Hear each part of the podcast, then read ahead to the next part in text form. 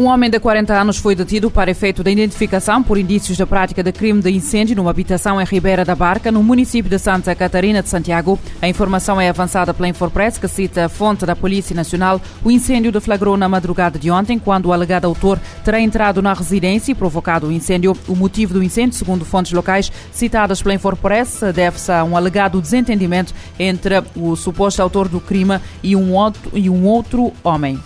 Moçambique continua a avaliar os estragos causados pelo ciclone Freddy, que atingiu a cidade de Quelimane no sábado. Desde então, as habitações, os habitantes estiveram parcialmente privados de energia e telecomunicações. O ciclone deixou um cenário desolador na cidade de Quelimane.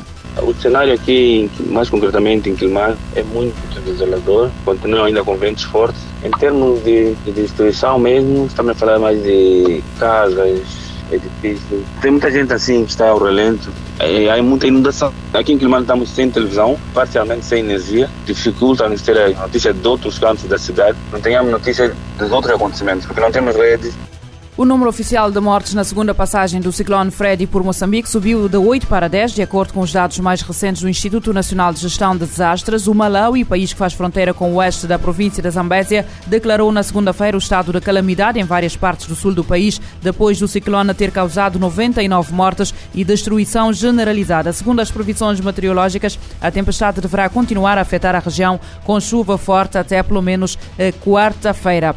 Uma agressão com faca na madrugada desta terça-feira causou a morte de uma criança de 7 anos e um ferido grave em Via Longa, Vila Franca de Xira, Portugal. De acordo com informações avançadas pelo Jornal de Notícias, o agressor será o avô da criança e terá tentado tirar a própria vida na sequência do crime. Foi reanimado no local pelos serviços de emergência e transportado para o Hospital de Santa Maria. Duas pessoas morreram e nove ficaram feridas depois de uma carrinha ter atropelado esta segunda-feira pedestres que caminhavam junto a uma estrada em Amqui, cidade de leste do Quebec. A informação é avançada pelas autoridades canadianas. Um porta-voz da polícia daquela província refere que pelo menos nove pessoas ficaram feridas, incluindo duas em estado grave. O motorista da carrinha, de 38 anos, entregou-se à polícia e foi detido suspeito de atropelamento fatal e fuga. As autoridades estão a investigar as circunstâncias do atropelamento. Uma autoridade canadiana ligada ao processo falou sobre a condição de anonimato apontando que o acidente não está relacionado com terrorismo ou segurança nacional. O Tribunal Penal Internacional vai iniciar dois processos por alegados crimes de guerra contra a Rússia no contexto da invasão da Ucrânia, emitindo várias ordens de prisão. A informação é avançada pelo jornal norte-americano New York Times. De acordo com o jornal, os casos são relacionados em concreto com o suposto sequestro de crianças ucranianas e com o ataque deliberado contra infraestruturas civis da Ucrânia. O New York Times cita fontes do TPI relacionadas com as últimas decisões. Estas são as primeiras acusações internacionais desde 24 de fevereiro de 2022, a data da da nova invasão da Ucrânia pelas forças russas e, segundo o jornal, são resultado do trabalho das equipas de investigação sobre crimes de guerra. As investigações prolongam-se durante, prolongaram-se durante vários meses e concentram-se sobretudo no sequestro de crianças e adolescentes ucranianos e que foram enviados por campos de reeducação russos, além dos ataques deliberados contra equipamentos civis. Na primeira vez, o governo da Ucrânia denunciou ao TPI os crimes cometidos no território ucraniano em novembro de 2013 e 22 de fevereiro fevereiro de 2014. A Síria foi totalmente abandonada após o terremoto. O alerta de uma comissão de inquérito da ONU, num relatório divulgado esta semana, a comissão aponta que a Síria, o governo sírio e outras partes são responsáveis pelos atrasos na entrega da ajuda humanitária após os sismos recentes. A primeira constatação é que a, a comunidade internacional inclusive órgãos das Nações Unidas, não foram capazes, na, na Síria, de imediatamente atender as vítimas. Quer dizer, durante três dias não, houve, não aconteceu nada. A, a Síria foi totalmente abandonada. Os esforços foram feitos uh, pra, pela própria uh, população. Depois de sete dias, uh, tendo o governo da Síria autorizado mais duas passagens né, na fronteira, melhorou. Os os, uh, os caminhões de ajuda uh, passaram a.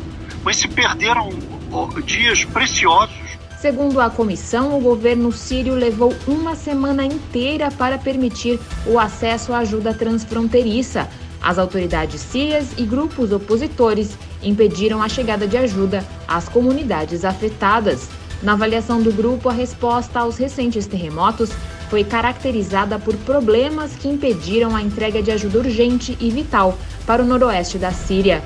Para eles, essas falhas envolveram o governo e outras partes do conflito, bem como a comunidade internacional e as Nações Unidas. Paulo Sérgio Pinheiro destaca a falha em garantir um acordo de cessar-fogo e a demora em viabilizar chegada de ajuda pela rota disponível, incluindo equipes de resgate e equipamentos na primeira semana, vital após o terremoto. O outro desastre foi que o conflito continuou. Na, nossa primeira manifestação da comissão, logo depois do terremoto, era que precisa, era preciso um cessar-fogo imediato. Mas não ocorreu. As, as partes do, do conflito continuaram. Continuaram seus ataques e, e uh, quer dizer, trazendo mais uma, como você disse, mais uma camada de sofrimento da, da população. Quer dizer, a crise humanitária que já existia, ela foi agravada com o terremoto e depois, a, a, acima do terremoto, não houve nenhuma suspensão das hostilidades. Cerca de 54 mil pessoas foram mortas com os tremores da terra que atingiram o noroeste da Síria e partes da Turquia.